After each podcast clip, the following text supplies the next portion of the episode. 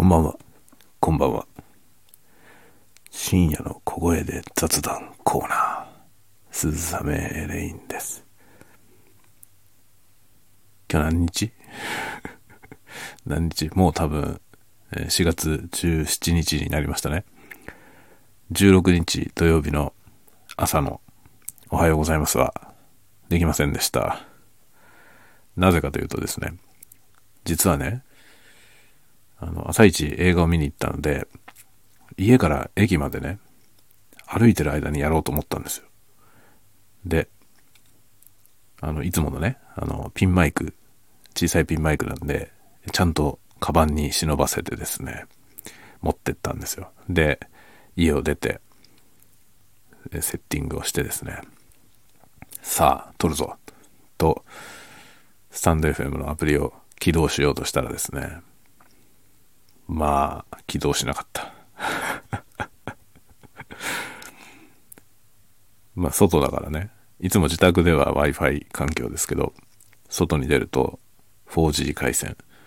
でね、一応表記上はね、4G でアンテナフルに立ってるんですよ。だけど、起動できないんですよ、スタンド FM。なんでなんでしょうか。なので、まあ、取るだけ取っといてっていうこともできなかったんですよ。起動しなかったから。まあ、ボイスメモに取っといてね、あの、外部ファイルとして、後でね、スタンド FM に読み込んでってことは、まあ、できなくはないんですけど、めんどくさいやと思って、まあ、いっか、抜けても、っていう感じになってしまいました。もうね、スタンド FM はね、サービスとしては結構好きですけど、こういうとこが使いにくいんですよね。そのネット環境がかなりいい状態じゃないと起動すらできないんで、本当にね、難儀ですね。まあ、撮るだけ撮れたらね、なんかどっか街へ出てからね、Wi-Fi のあるところで、えーアップロードするとかもできるわけですけど、まあもちろんね、帰ってきてからっていうわけでもね、できるんですけどね。もうそそもそも撮ることすらできなかったから、ね、いいやって感じになりましたよね。で、まあ今日はね、その、いつものピンマイク、まあこれもめんどくさくて、iPhone X に、うんと、ライトニングから、えー何あの4曲のミニプラグに変換するやつをつけて、で、その4曲を、えー3曲、うん？違うな。4曲を、え2曲の2つか。えっ、と、マイクと、えーヘッドホンに分ける分岐のね、コネクターみたいなやつ。まあ、変換ケーブルみたいなやつですね。それをつないで、まあ、要するに2つつないで、さらにそこからマイクをつなぐっていうスタイルですね。で、それを全部持ってったんですよね。で、まあ、それはね、あの、今日は映画を見終わった後にね、あの、この間、あの、ヘッドホン見にヨドバシカメラに行ったって話しましたけど、えーもう一回行って、今日は視聴しようと思って、でそれで、そのね、ケーブルはどっちみち、その視聴に必要なんで持って行きました。で、まあ、ヨドバシカメラの店頭に行ってですね、えーいつもね、普段、えーよく聴いている音楽を iPhone でですね、再生して、自分のね、自分の iPhone で再生して、その売り場に売ってるヘッドホンを装着してですね、音を聞き比べるということをやってきました。これはね、楽しかったよ。で、おおむねね、どれを買おうかってことは決めました。まあ、いつ買うかは問題ですけどね、ちょっと高すぎて予算がないんだけど。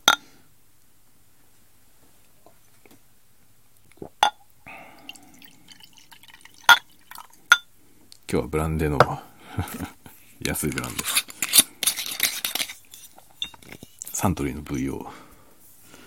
今日ね、今日あの、スーパーに買い出しに行ったんですけど、このサントリーの VO ね、この間僕別のスーパーで買ってきたんですけど、そのね、僕が買ってきたスーパーめちゃくちゃ安いということが分かりました。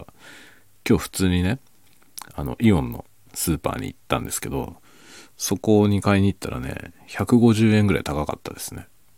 僕が買った値段よりも。ああ、そこ安いんだって 分かりました。こういうものの値段ってね、本当にお店によって違うので、まあ、どこで買うかっていうのね、もこれはあっちが安いとかね、そういう、なんていうのかな、情報ってね、結構必要ですよね。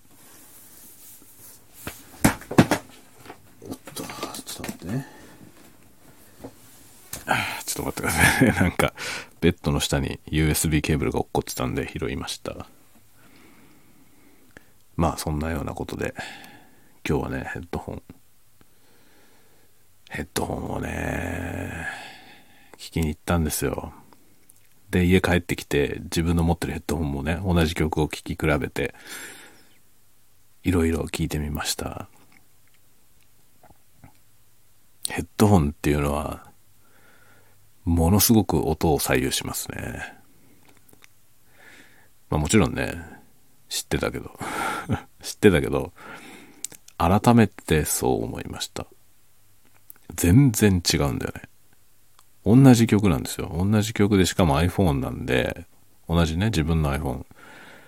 で、iPhone 側の設定は僕は基本的に全部フラットにしてるんですよね。あの、EQ かけられるけど、全部フラットの状態にしてるんですよね。で、純粋にその状態で、その、いい感じに聞こえるヘッドホンを使う。iPhone 側で音声、音声の何、補正 ?EQ をね、かけることは基本的にしないという、そういうスタンスで聞いてるんですけど、まあ、全然違いますね。ヘッドホンで。こんなに違うのかというね。だからなんだろうね。あの、ヘッドホンっていうのは、いろんなの主張してね、自分がこれって思う音のやつを買うのがいいですね。全く違いますね。だから、ポータブルオーディオでね、まあ、iPhone じゃなくてもさ、ウォークマンとかね、あるじゃない？でそういうポータブルオーディオで音楽聴いてる人って多いと思うんですけど、もうそういう方はね、ぜひ自分のいつも使ってるプレイヤーを持ってって視聴していつものね、大好きな曲で しょっちゅう聴いてる曲で、えー、やってみるといいと思いますね。僕はもうね、いつも聴いてるアーティストの、あの、いくつかの曲をね、聴きました。まあ、ピアノだけで、歌ってるやつとか、あの、フルバンドね、全部ドラムとかも入ってるような楽曲とかね、結構ビートの聴いてるやつとか、そうじゃないやつとかいろんなの聞いてみました。全然違う。本当に機種によって全然違うんですよ。だからまあはっきりしてるからねその差がはっきりしてるからあの選ぶのはね逆に迷わないですね。微妙な違いだと本当迷うんですよね特にその何ていうの同じシリーズで、まあ、上位モデルとねその回のモデルとあるじゃない？シリーズの中に。で、その差があんまりない場合は、まあ、そのぐらいの差だったら安い方でいいかなってなったりとかね、するじゃないですか。でそういう時に結構迷ったりするんですよね。まあ、大した差じゃないから安い方でいいって思うんだけど、その、聞き込んでいった時にね、使い込んでいった時に、やっぱり上のやつにしとけばよかったって思うかもしんないっていうね。そういうことあるじゃない。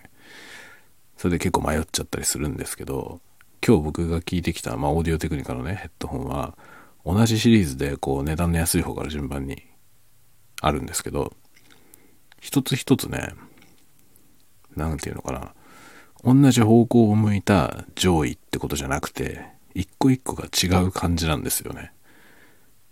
で、特に一番上のモデルは全然違ったんですよ。その、質が違うだけじゃなくて、向いてる方向が違ったんですよね。一つ下の機種と、まるっきり違う味付けになってる。味付けというかね、目指してる音が全然違う印象だったんですよね。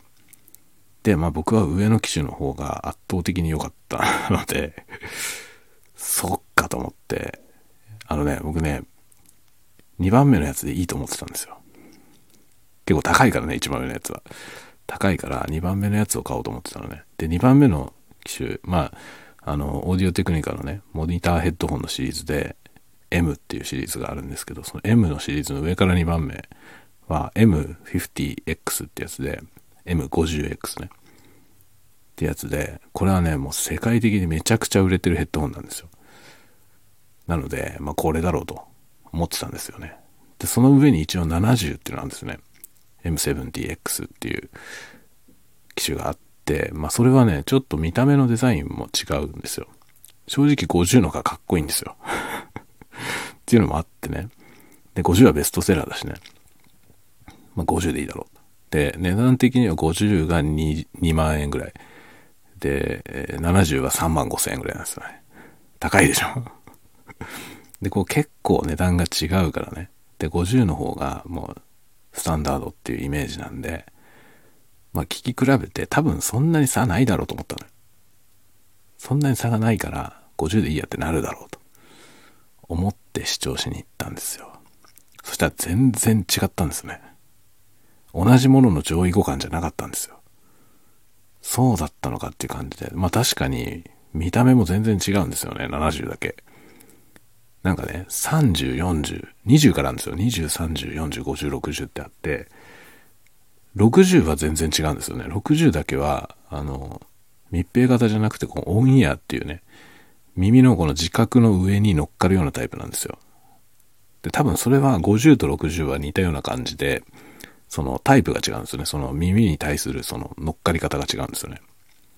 で、多分60の方が好きって人は特殊な人だと思う。あの60のタイプ、オンイヤータイプのヘッドホンって、どうなんだろう？あっちの方が好きっていう人いるのかな？僕はね、あれは耳が痛くなるんだよね。だから60は最初から視野に入れてないんですよ。で、30以下も、あの、ケーブルがね、直接生えてるタイプなんですよね。で、僕ケーブル交換できるやつがいいので、40からなんですよ、それは。で、40は1万円切ってるんですよね。あれ？切ってないか。30が1万円切ってて、40は1万円以上したかな。まあ、1万円前後です。ぐらいなんですよね。で、まあ、40、50、70とね、今日視聴したんですよ。40と50はね、見た目も似てるの。で、音も似てました。40よりも50の方がいい。まあ、要するに同じような方向を向いていて、え上位っていう感じだったんですよ。で、そこはもう値段差と音質の差でどうするかっていうね、ジャッジかなって感じなんですけど、70は全然違ったんだよな。こんなに違うのかよと思って、僕はね、結構ショックを受けました。なんか50の方は、あの、なんていうのかな。僕が普段家で使っているそのオープン型のね、オープン型のやつはオーディオテクニカのあの AD900X ってやつなんですけど、それは2万円弱ぐらいのオープンのね、やつで、それはもうモニターヘッドホンじゃないので、あの、音楽鑑賞用、まあ要は音楽を聴いた時に心地よく聞こえるようなチューニングがされているヘッドホンなんですよね。で、今回僕が求めてるのはモニターヘッドホンで、そのヘッドホンによって変な味付けをしないで、その録音ソースそのものがどんな音なのかを知りたいっていうことなんですよね。だからその耳に心地よい音にしないでほしいわけなんですよ。実際どんな音なのっていうね。だから生々しくその補正のかかってない音が聞きたいという、そういうニーズ。なので、よりその何て言うのかな。心地よさに振ってないヘッドホンが欲しいわけですね。そしたらね、そういう用途でいくと70は最高でした。これめちゃくちゃいいじゃんって思いました。今日視聴して。で、今ね、あの、悩んでるのが、あの、最近ね、最近モニターヘッドホンとして急速にめちゃくちゃ人気が上がってるヤマハのやつがあるんですよ。なんていう名前だったかな。あのね、ちょっと型番を、の最初の方忘れましたけど、MT80 ってやつなんですよね。モニターヘッドホンの最高峰。ヤマハのモニターヘッドホンの一番上のやつで、それはね、3万円でちょっとお釣りが来るぐらいの値段なんですよ。だからそのテクニカの70よりは安いんですよ。それを視聴したいんだけど、ヨドバシカメラで扱ってないんですよね。なぜか。なんでって感じなんだけど。他のやつは大体視聴できるんだけど、もうものすごい量で在庫しててね、全部視聴できるようになってるんで、他にもね、今日もアーカーゲーとかのヘッドホンも視聴してきたんですけど、ヤマハのそのね、MT80 はないのよね。置いてないんですよ。置いてないだけじゃなくて、あの、取り扱ってないんですよ。だから注文もできないの。なんでだろうと思ってね。だそのね、ヤマハの80と比べたいんだよね。すごいいいとされてんですよ、ヤマハの80。どっちがいいだろうと思って、ちょっと聞き比べてみたいんですけど、ちょっと聞き比べる機会がないんですよね。まあ、今のところ、テクニカの M70 がもう候補の筆頭ですね。本当にね、あの、まるっきり味気ない音になりました。その、すでにミックスされているね、その市販されてる音源を聞いてるんですよ。iPhone に入ってる。普通のアーティストさんのもう市販されてる音のやつを聞いてて、あの、まあ、家で聞いてるヘッドホンはすごくまとまりのいい音なんですよね。とてもスッキリしてて、あの、聞こえるべきものが聞こえる。まあ、歌の、歌のね、歌物なので、歌が、印象的に響いてね。で、あの、低音から高音までね、まとまりよく。で、高音とかも、あの、きらびやかになって、不快な感じはまあ一切ないわけですよ。で、低音も変に膨らみすぎないしね。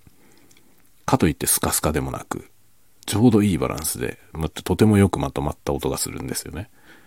で、その M50X は、そのね、そのままの感じで、あの、分離が良くなった感じだったんですよね。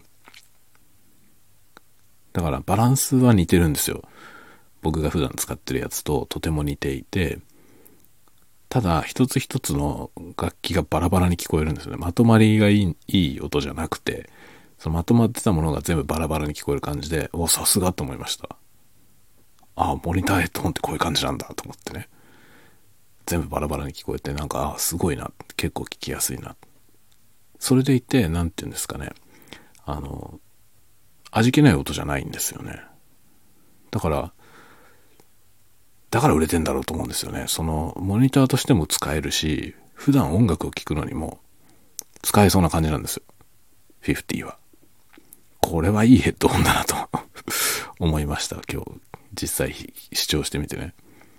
そっかと思って、これ、まあなんか世界ですごい累計何個突破とかって書いてたけど、ものすごい数売れてるんですよ。でも納得でした。これは売れるよねっていう。それで70ですよ。70はね、全然違いましたね。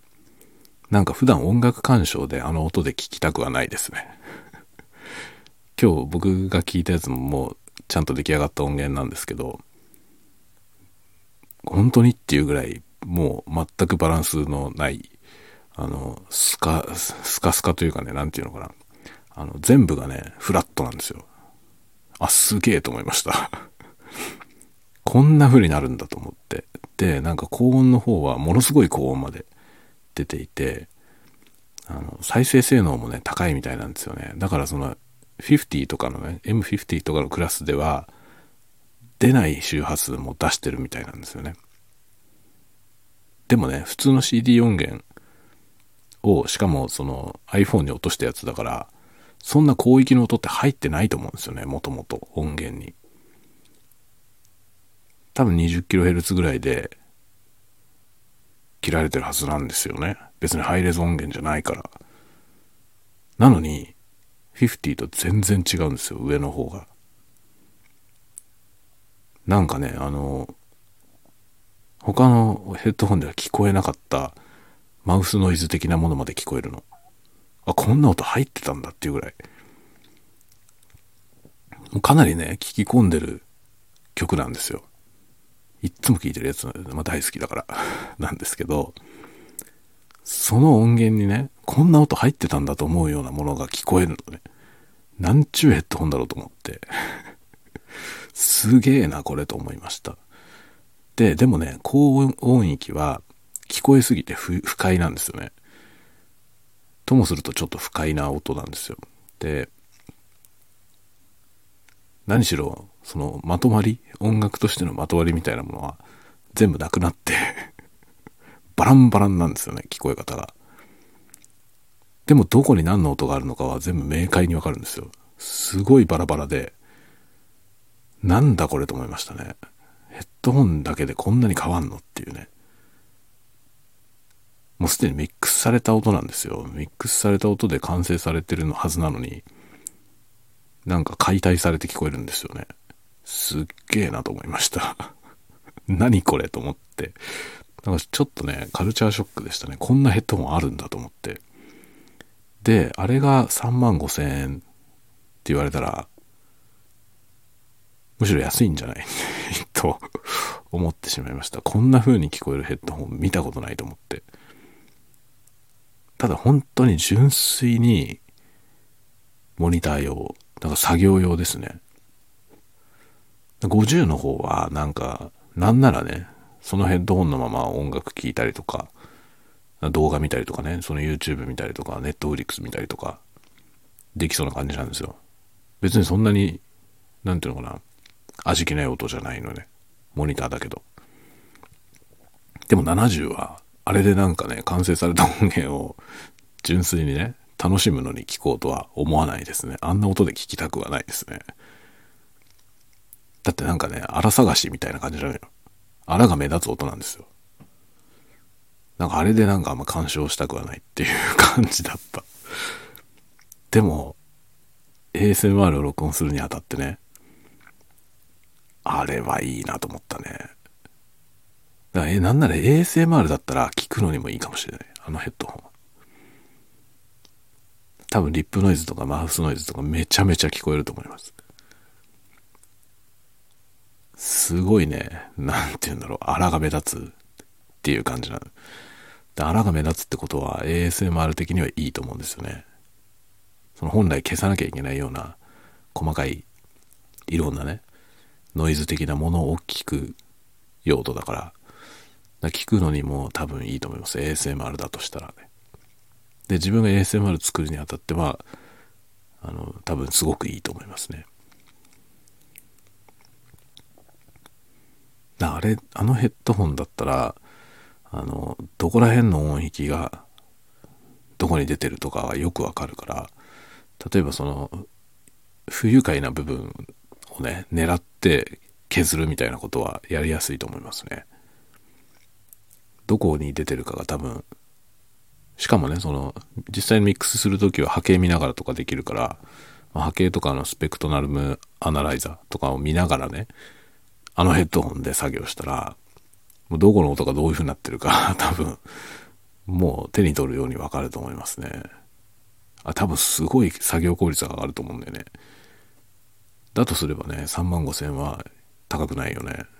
と思ってね、今ね、もうものすごく欲しくなりました。今日視聴してしまったことによって。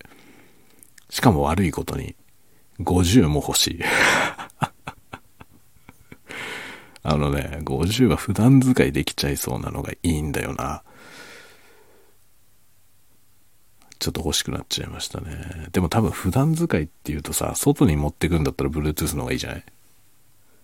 ?50 の Bluetooth のやつもあんのよ。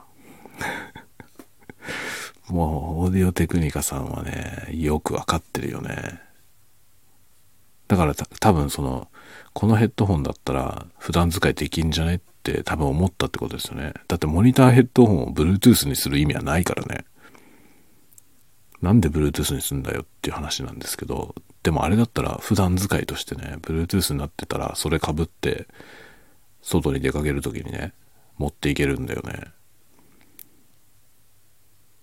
全然そういう用途でも聞けそうな音だったんですよね。だからモニターとその普段使いが兼用できるっていうのはね、なかなかすごいことなんじゃないかなと思いますね。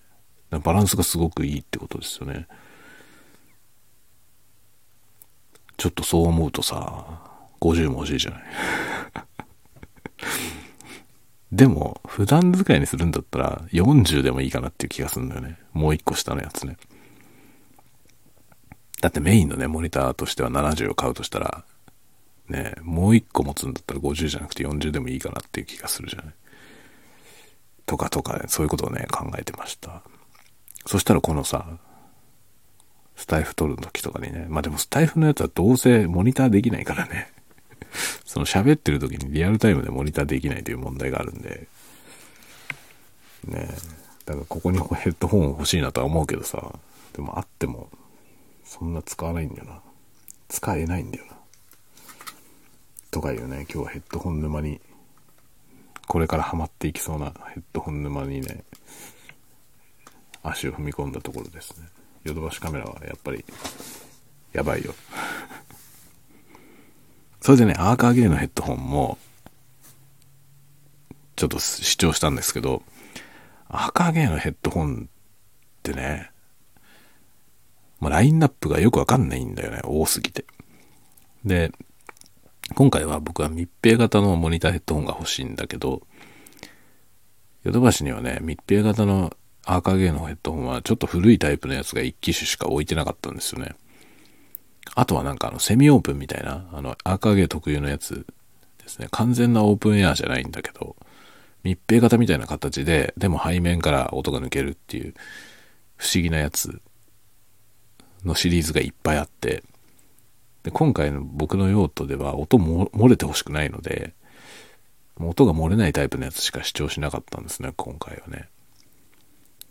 で、アーカーゲーのね、なんていう機種だったか忘れちゃったけど、ちょっと古いタイプの密閉型のモニター、ヘッドホン置いてあったからね、それ聞いてみたんですけど、それはもうね、本当に味気ない音だった。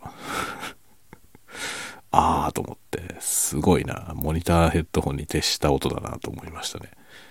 味付けとか本当に一切なくて、なんというかね、まるで魅力のない音になりました。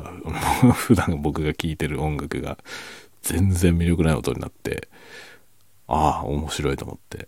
まあだからその、モニタリングとしてね、ミキシングとかの用途に使うなら、多分すごくいいと思いますね。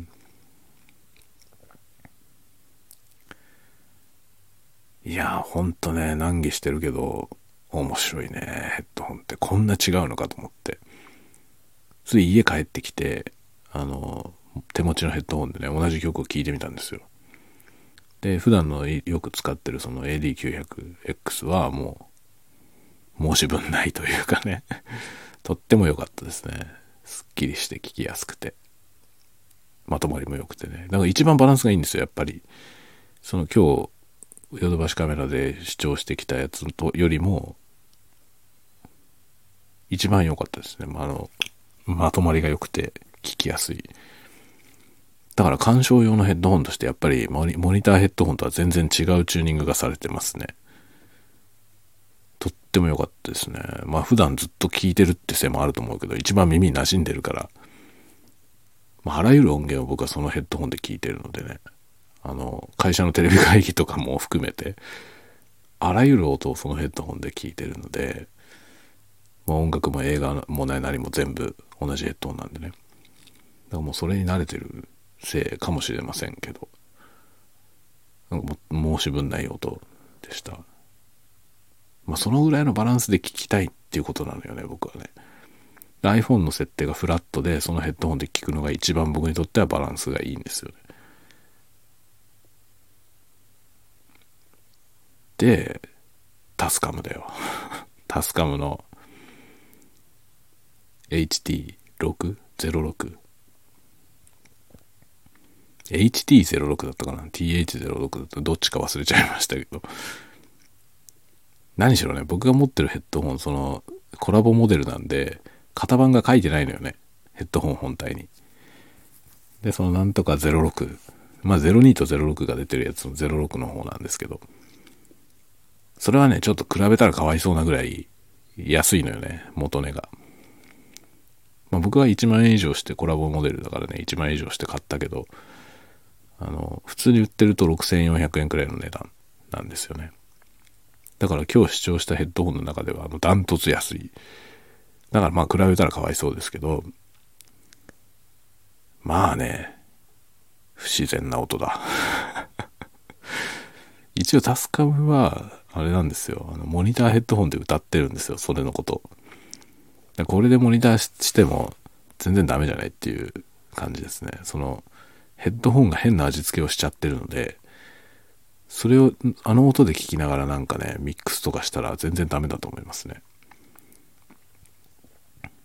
だから、あ、まあ、純粋にモニターという意味ではいいのかもしれない。あの、ミキシング用じゃなくて、あの、自分が録音するときに、その、ループバックの音、その自分が喋ってる音とか、あとは何だろうね、レコーディングするときにさ、伴奏の音とかね、自分以外のパートの音を返しでもらって聞くっていうね、そういう用途ではいいかもしれないですね。だからまあ、モニターヘッドホンっていうとさ、モニターヘッドホンっていうと、その、純粋にモニタリングするだけのものと、あの、ミキシングとかマスタリングに使うものと、まあ、どっちもひっくるめてモニターって言ってる気配はあるんだよね。あるんですけど、厳密には違うもので、あの、純粋にモニターすりゃいいだけであれば、まあ、密閉型で音が漏れないヘッドホンで、ある程度ちゃんと音が聞こえる、まあ、バランスよくね、全体が聞こえるようなものであればいいってことなんですよね。ただ僕が求めてるのはどっちかっていうと、そのミキシングとかマスタリングに使うヘッドホンだから、ちょっとね、あれは使えないんだよな。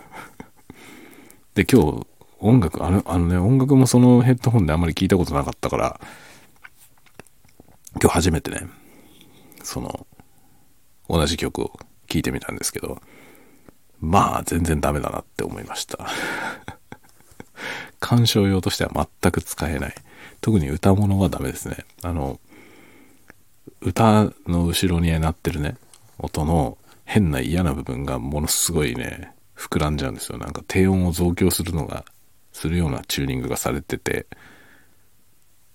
まあ別に低音を増強するチューニングがされててもいいけど、その増強する周波数帯が変なんだよな なんかね、なんかあまり心、心よくない、心地よくないところが持ち上げられちゃうの。なんというかね、歌聴いてる時に歌の邪魔になる部分がボワーンって盛り上がるんでね。なんであんなことになってんだろう。なんか個体差の問題かな。僕の持ってるやつがたまたまそういう個体なのかな。それともあの機種自体がそういう設計思想なのかな。まあ、低音を増強するっていうそのニーズはさ、わからんでもないんですよ。そういうニーズはあるだろうなって思うのね。重低音好きな人はいるからさ。まあ重低音といえばさ、昔めちゃくちゃ流行ったよね。あの、多分今これを聞いてる人ってあんまりご存知ないかもしれませんけどね。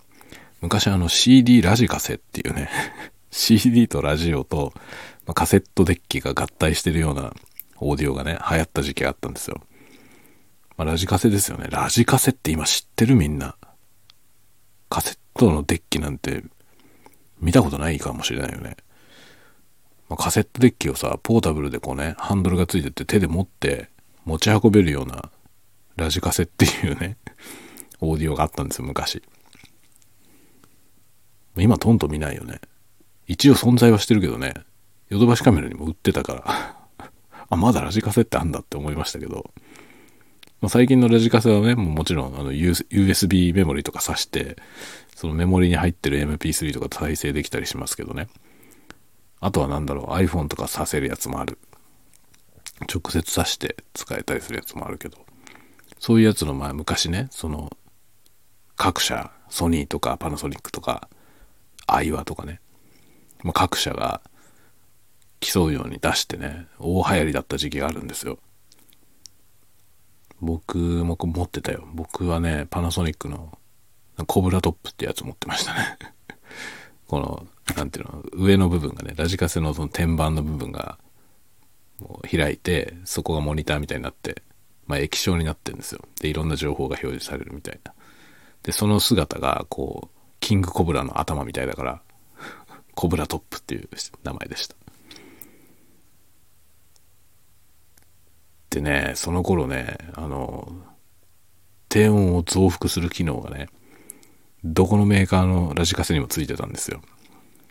で、あれ、ソニーのやつは何ていう商品名だったかな。今ね、うちにも1台あるんですよ。うちの奥さんが持ってたやつがね、未だにあるのよ。もうなんかいろいろなとこは壊れてまともに動かないんだけど、なんとかバズーカだったかな。なんかね、ド派手な名前がついてるの。その、低音を増幅する機能がついててね。そういうのが流行ったんだけど、僕あの音が大嫌いでね。当時から嫌いなんですよ。その低音をね、増幅した、まあ、チューニング、重低音、迫力の重低音とか言ってんだけど、まあ、ただもごもごしてるだけじゃんって思うんだよね。で、結構その、まあ、僕自分がベーシストなのもあると思うんですけど、あの、ベーシストがね、こう、いわゆるいい音でね、ベースをね、ドーンと聴かせるっていうね、ためには、一番低音の部分って実は切るんですよね。カットするのね。それはね、モワモワしちゃうからなんですよ。一番低いとこ上げて、あの、ベースをね、重低音を聞かせようとかするとね、モワモワになっちゃうね。で、モワモワ回っちゃって、結局、そのベースは何してるかよくわかんなくなるんですよ。低音は出てるんですよ。なんかその変な不快な低音がブオーって出るんだけど、だ細かいフレーズとか何にも聞こえないんですよね。モワモワになっちゃって。で、結果なんかビートとかも死ぬし、全然ダメなんですよ。だからその、低音をしっかり聞かせようと思ったら、その、バスドラムね。あの、ドラムセットのバスドラムとベースのバランスをうまいことを決めて、で、一番低いところの音はなるべく切るんですよね。で、もうちょっと上のとこを上げるんですよ。そうしないと前に出ないんですよね、ベースって。で、そういう音作りでね、自分がいろいろこだわってやってるので、あの、いわゆるオーディオ機能のね、ベースブースト版みたいなやつあるじゃん。そのね、あのベースブーストでブーストされる音域が違うんだよっていうね、思いがずっとあるのよ。そのラジカセのそのベースブーストは全部嫌いだったし、だから全部オフでしたね。いろんなのついてたけど、もう全然つかなかった。変な音が盛り上がるから。から重低音、まあもっと低音欲しいなっては思うんですよ。思うけど、そのブーストを使うと違うところが上がるから、そこじゃねえっていうね。だから EQ をつけてほしいと思ってましたね。細かいやつ。そしたら好きなところ上げて、ここなんだよっていうとこ上げてね、音作りをできるじゃない。それがね、全く違うとこが盛り上がる。それで話がすっげえそれたけど、そういう感じなのよ、タスカムのヘッドホン。その、かつての、その、なんていうの、CD ラジカセ、乱立時代のね、そのベースブーストの音なのよ。これ今もこんな音好きなやついるのって思うんだけど。本当にね。だからまあ DJ とかの方面でもしかして用途がね、あの、需要があるのかもしれないけどね。あるのかな？どうなんだろう。DJ の事情がよくわかんないからね。何とも言えないですけどね。まあ僕自分も DJ もどきみたいなこと少し好きでやるけど、あの、ヘッドホンは別にね、音としてはフラットな方がいいな。そんなになんか変な低音出ないでほしいですよね。DJ のヘッドホンってさ、あの、特にあの、ちゃんとクラブとかで演奏する場合はね、ま、クラブってもそもそものクラブのミックスがものすごく低音が多いじゃない。そうすると DJ のヘッドホンって、その低音の部分増幅しても多分フロアの音と同じ領域だから全然聞こえないと思うんですよね。だからもうちょっと違う音作りにしないと、あの、フロアで音が鳴りまくってるところで、次の急出しとかさ、できない気がするんですよね。同じ音域が増幅されてたらわけわかんなくない？どうなんだろう。でも、DJ のヘッドホンがね、あの、クラブみたいな音作りになってるのもよくわかんないんですよね。これじゃあ、クラブで使えないじゃんっていうね。だから自宅で一人で DJ するときにクラブっぽい音になるっていうね。そういう用途だったらいいけど、そういう風にチューニングしちゃうと、本番のクラブで使えないじゃんって思うんですよね。どうなんだろう？それ DJ やってる人にちょそういうこと聞いてみたいね。そんなことないのって。もうタスカムのヘッドホンすげえ不快なとこ盛り上がるんだけどっていうのも聞いてみたいね。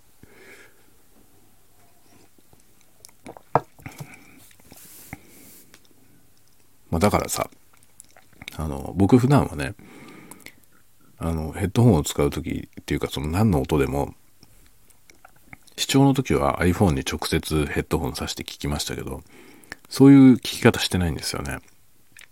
普段はこの iPhone からミキサーに入れてるんで、そのミキサー側で EQ かけられるんですよね。だから、ミキサーに入れた上で、そのタスカムのヘッドホンで変な風に増幅される領域を切ればいいんだね。切っといて、そこが増幅されてちょうど良くなるチューニングにすれば、鑑賞用としてね、使える。ということだね。大丈夫？今日のこのマニアックな話。わけわかんない話してない僕。ねえ、なんでこんなにディープにヘッドホンの話してんだろう。僕ただ単にね、今日視聴してきたんだって話をしたかっただけなのよ。でも話し出したら止まんなくなったね。知らねえよ、そんなことっていうことをずっと喋り続けてるかもしれません。今日。すいませんね。まあだからあれですよ。寝るのに使って。これね、わけのわかんない話を、ね、僕がボソボソ喋ってたら、寝れるでしょう。ね、一時一句ちゃんと聞いてる必要ないですよ。寝ていいですからね。むしろなんかそういうわけわかんない話してる回ってわかるようにしとくわ。そういうやつ寝るとき用に使って、寝るとき用に。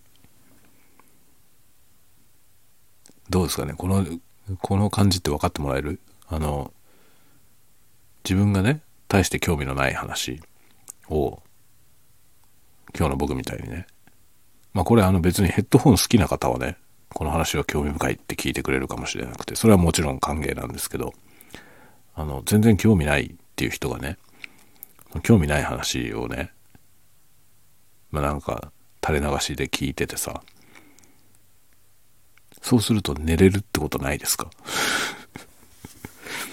ない僕ではあるんだよ、割と。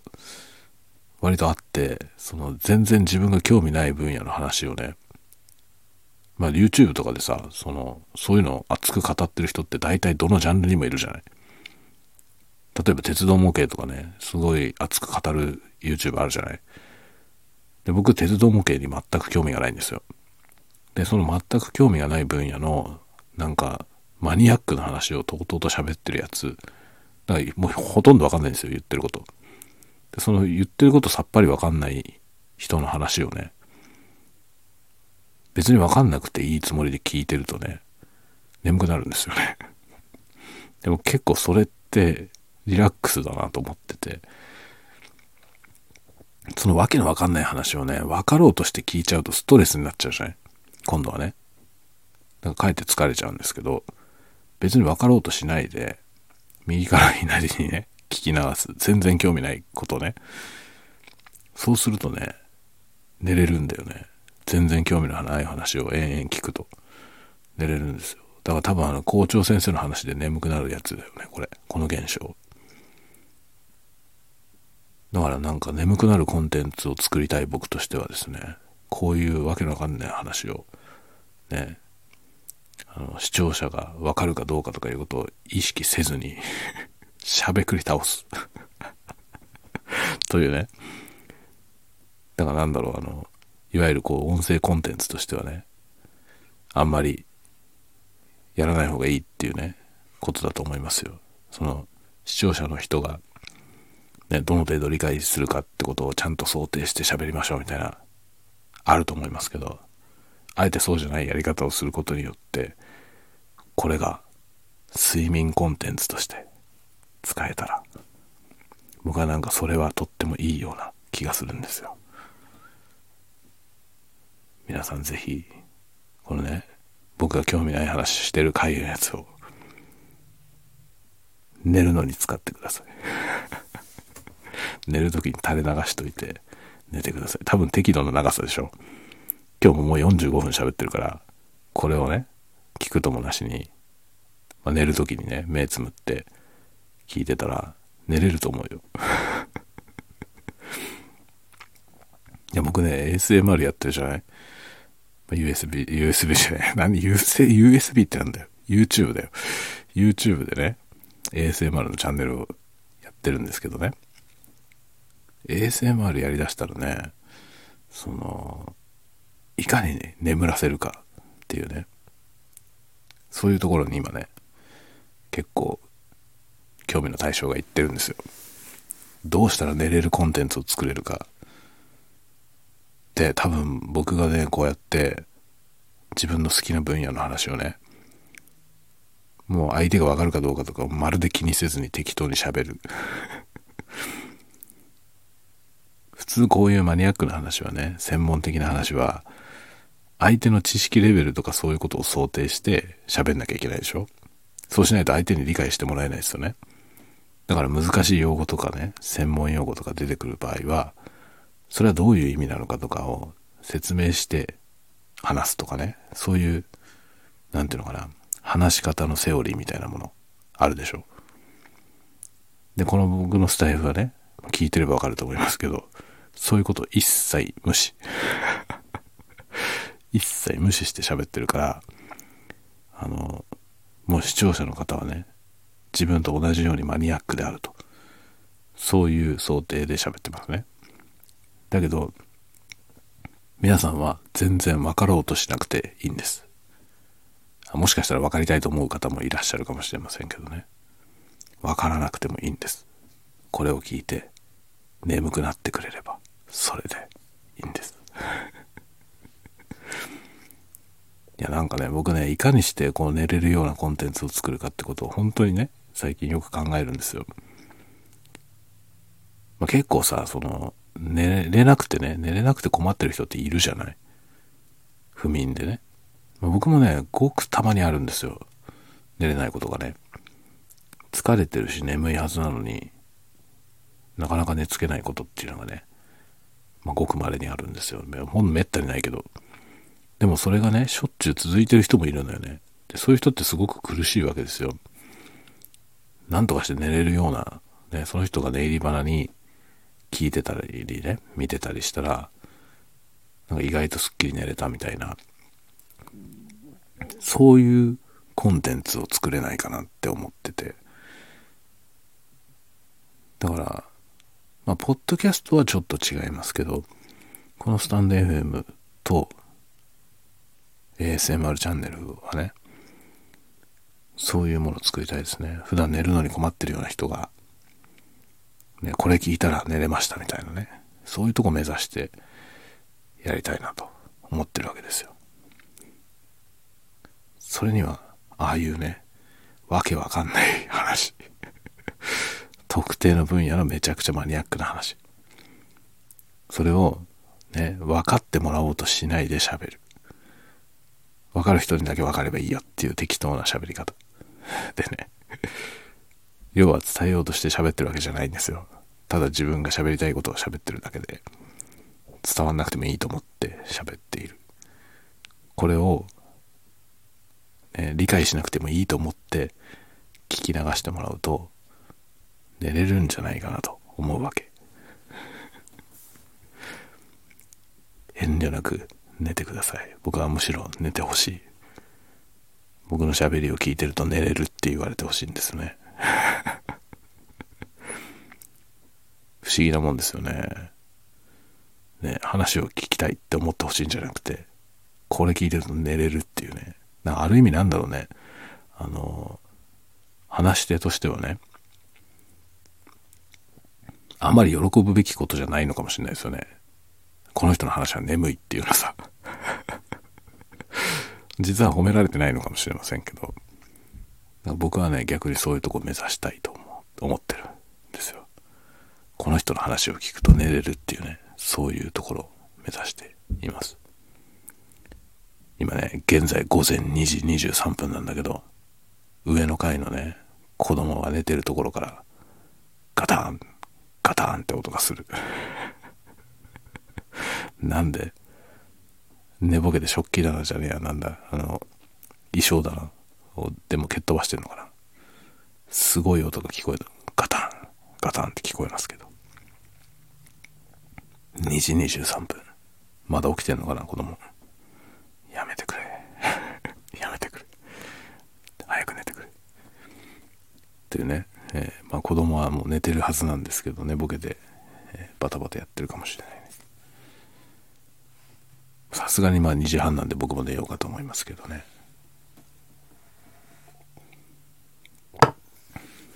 まあ今日はほとんどヘッドホンの話。もうねいいや。ヤマハの MT8 はね視聴できないから。ヨドバシカメラで視聴できなかったからもういいや。テクニカのやつを買おう。でもちょっとすぐには買えない。さすがにヘッドホン3万5千円をポンって出せないですね。ちょっと、えー、予算をなんとかしなきゃいけません。考えてどっかのタイミングで買います。そうなんだよ。掃除機を買ったからさ買えなくなっちゃったんだよ。掃除機ちょうど3万5千円ぐらいだったんだよ。ヘッドホンと同じぐらいの値段だった。でも掃除機はもう急務だったからね。ポチりましたよ。明日届くよ。明日届いたら明日の夜は多分掃除機の話するわ。それもディープにマニアックな掃除機の話。みんな掃除機の話聞きながら寝てくれ。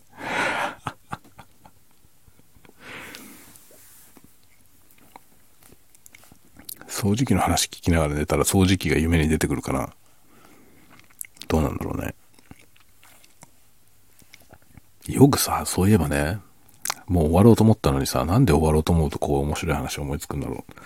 あのねよく漫画とかで枕の下にさ本とか入れたらそのことを夢に見たりするじゃない。あれどういう理屈？そんなこと起こりうる？起こりうんの？全くわかんないんだけどさ。そうするとさなんか広瀬すずの写真集とかを枕の下に入れといたらね夢に出てくる。そしたらそういう夢見たいよね。まあ広瀬すずの写真集この間出たじゃない。あれ欲しいんだけどまだ買ってないですよね。広瀬すずはね、まあ今のところ僕が思う一番の美少女。あの人ちょっとド外れてるよね。可愛さが。っていう気がします。ものすごく綺麗だなと思う。あのね、海町ダイアリーっていうね、映画あったじゃない。あれ見た時に驚いたんですよ。あの時初めて知ったんですよね、僕。で、全然知らなくて映画見に行って、で、あれ、是枝監督でしょ？映画。是枝監督の映画で、あの、是枝監督だから見たんだよね。全然誰が出てるかとか知らなくて。で、広瀬すずっていう女優さんは、あの時初めて知ったんですよ。なんだろう、この人って思った。めちゃくちゃうまかったですね。何この人って思いましたね。びっくりした。で、以来、もう、なんか広瀬すずの出た映画はほとんど全部見てると思うんだけど、映画しか見てないですけどね。あの、ドラマとかは僕全然見ないんで。映画しか見てないけど、映画に結構出るでしょ、あの人。だからいろんな映画見てますけど、芝居もめちゃくちゃ上手ですよね。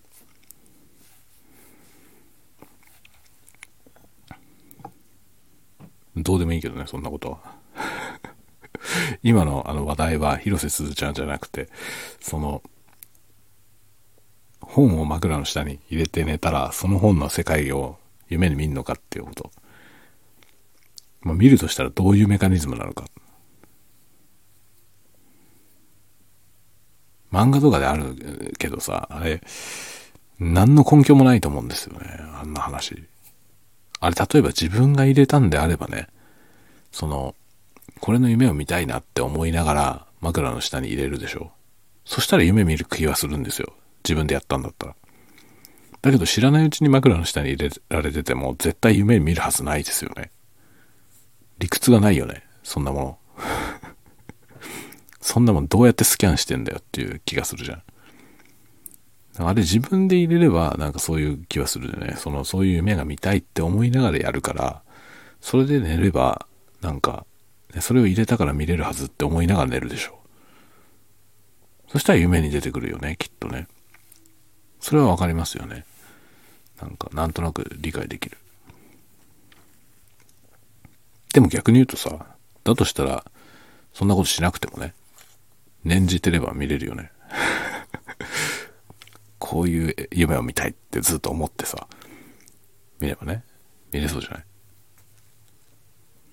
どうだろうね。僕はあんまり夢見ないですよね。でもね、最近変な夢見んだよ。あのね、何回か同じ夢を見たんですよ。これなんだろう？何か、あの、夢診断とかできる人がいたらちょっと診断してほしいんだけどさ。僕ね、本屋さんの夢を見るんですよ、このところ。3回ぐらい同じ夢見たんですよ。あのね、夢見の中でね、なんか古ぼけた本屋さんに行くんですよ、僕が。どうやって行ったかわかんないの。いきなりその本屋さんに入るとこから始まるんですよね。というかそこからだけ覚えてるの。本屋さんに入ってって、で本屋さんに入ってったらそのままね、僕は何の本も見ないで、裏口から出るんですよ。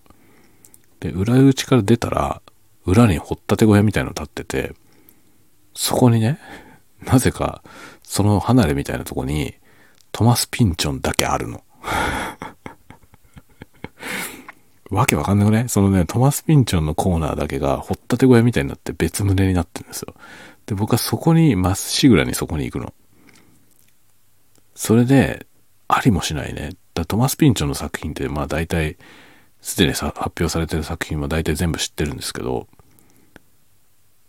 そこにない作品、そ要するに彼の、あの、ビブリオグラフィーの中にない作品がね、いっぱい並んでんですよ。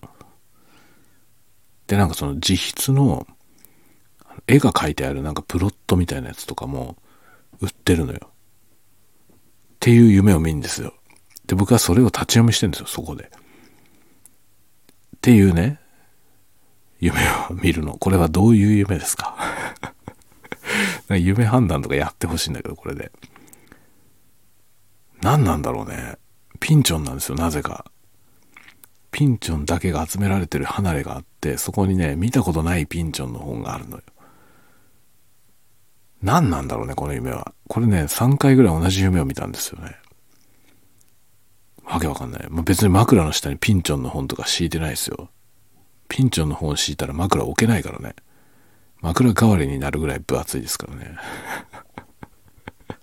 これ何の話？僕酔っ払ってるよね。完全に。酔っ払いのたわごとになってきましたけどね。なぜかそうなのよ。ピンチョンだけ集めた離れのある変な本屋に行って、僕はね、もうまっしぐらにそのまま突き抜けてね、ピンチョンのとこ行くんですよ。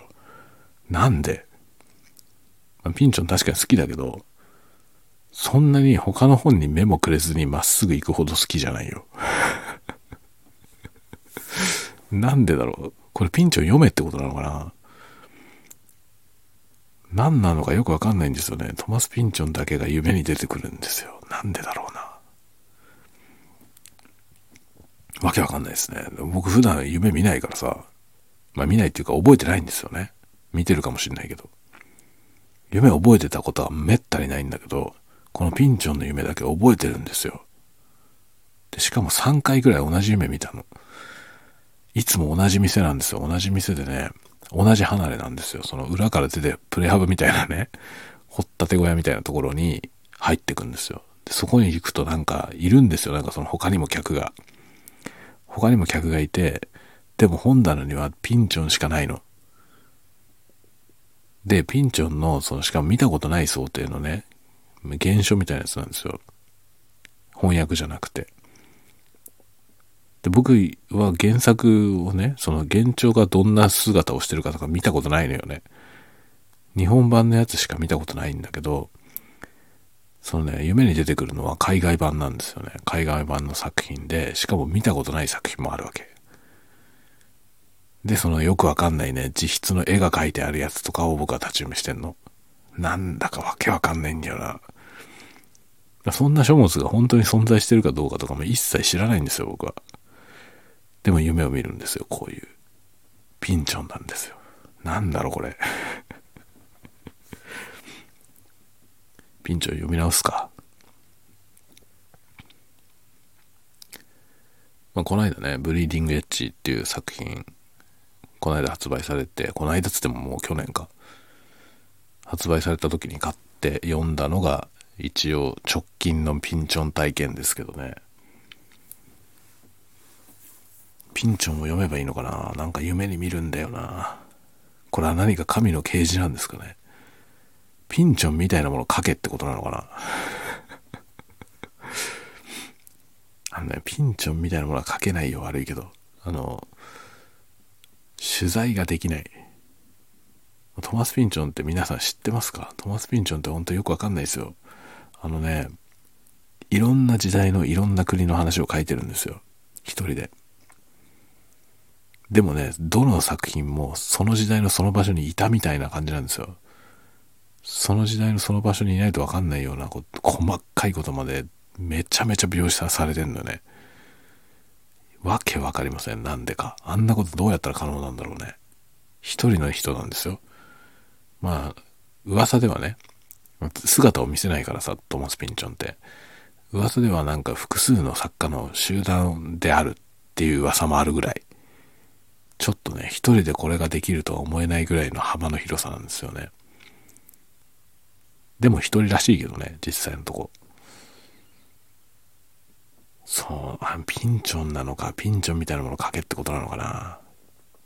多分僕一生かかっても書けないと思うんだよな。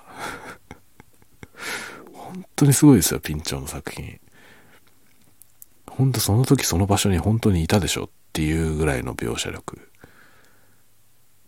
だからまあ直近のブリーディングエッジは割と近い時代ね、今の現代に近い時代の話なんで、ブリーディングエッジを読むとね、衝撃受けると思います。本当にその時代の人でしょっていう感じ。すごいよ。あんなことをやれってことなの。でもトマス・ピンチョンって僕ね、大好きなのはね、細かいディテールを積んで世界を描こうとしてるっていうところが大好きなんですよね。世界を描くのにね、大それたでっかい主語で書く必要は全然なくて、ものすごい細かいことを描写しまくって積み重ねていくともうそこに世界ができるっていうね、そういう書き方なんですよ。もうとんでもない調査力。多分事前のその取材とかがすごい緻密だと思いますね。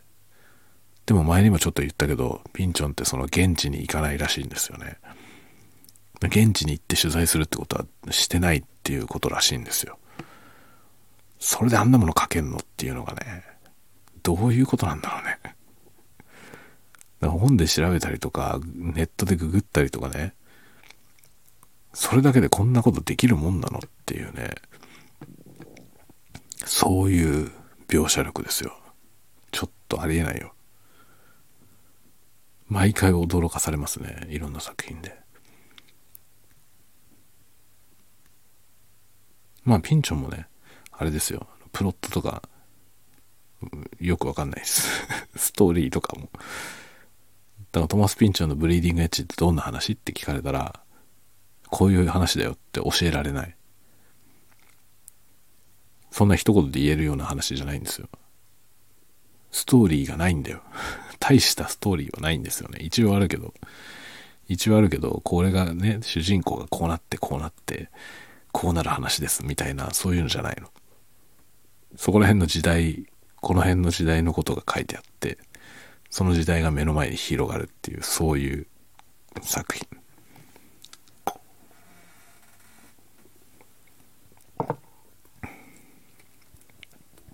ピンチョンの話はまた今度どっかでするわ。それだけでいくらでも話せると思う。それもいっぱい寝れる話になると思うんで、皆さんこれを睡眠コンテンツとして楽しんでください。もうね、ブランデーも飲み終わるんで、寝ますよ。では皆さん、おやすみなさい。おやすみなさい。すみなさい。ちょっとね、ウィンドジャマーをヒゲでこすってみた。武将ヒゲ。